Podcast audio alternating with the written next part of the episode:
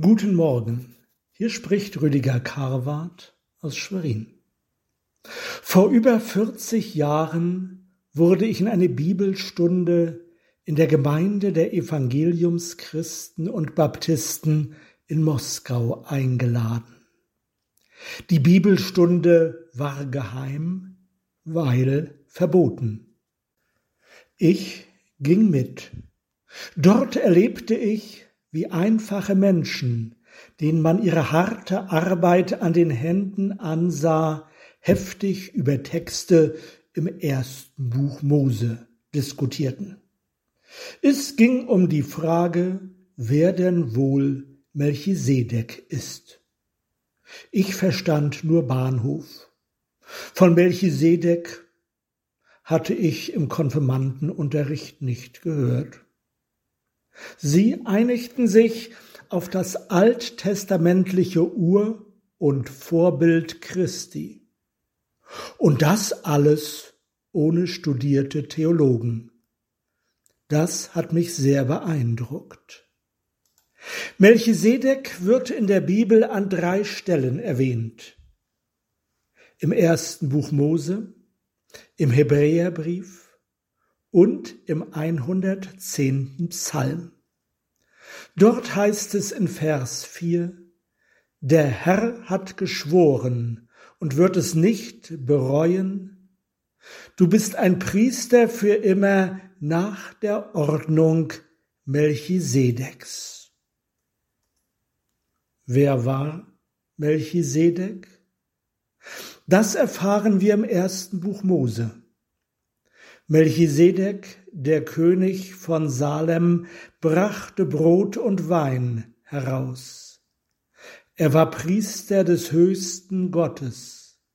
Er segnete Abraham und sagte, Gesegnet sei Abraham vom höchsten Gott, dem Schöpfer des Himmels und der Erde, und gepriesen sei der höchste Gott, der deine Feinde an dich ausgeliefert hat. Darauf gab ihm Abraham den Zehnten von allem. In Melchisedek vereinen sich die königliche und die priesterliche Macht. Gott verkündet dies in einer Erklärung, die Ewigkeit verspricht. Das ganze siebte Kapitel des Hebräerbriefes reflektiert das Priestertum Christi. Jesus, so sagt uns der Hebräerbrief, ist der wahre und endgültige Priester, der die Eigenschaften des Priestertums Melchisedeks erfüllt und zur Vollendung bringt.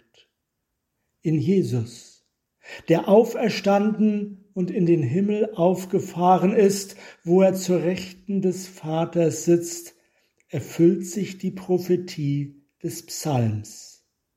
Das Priestertum Melchisedeks wird zur Erfüllung gebracht. Es ist absolut und ewig. Dieses Priestertum ist zu einer unvergänglichen Wirklichkeit geworden.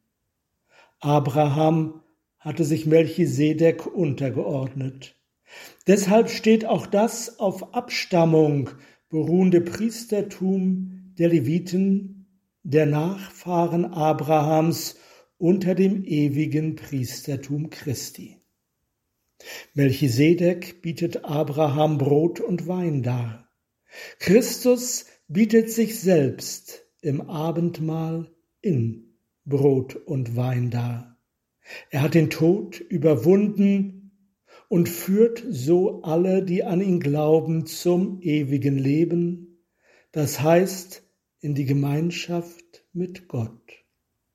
Er kann, wie es im Brief an die Hebräer heißt, auch die, die durch ihn vor Gott hintreten, für immer retten, denn er lebt alle Zeit, um für sie einzutreten.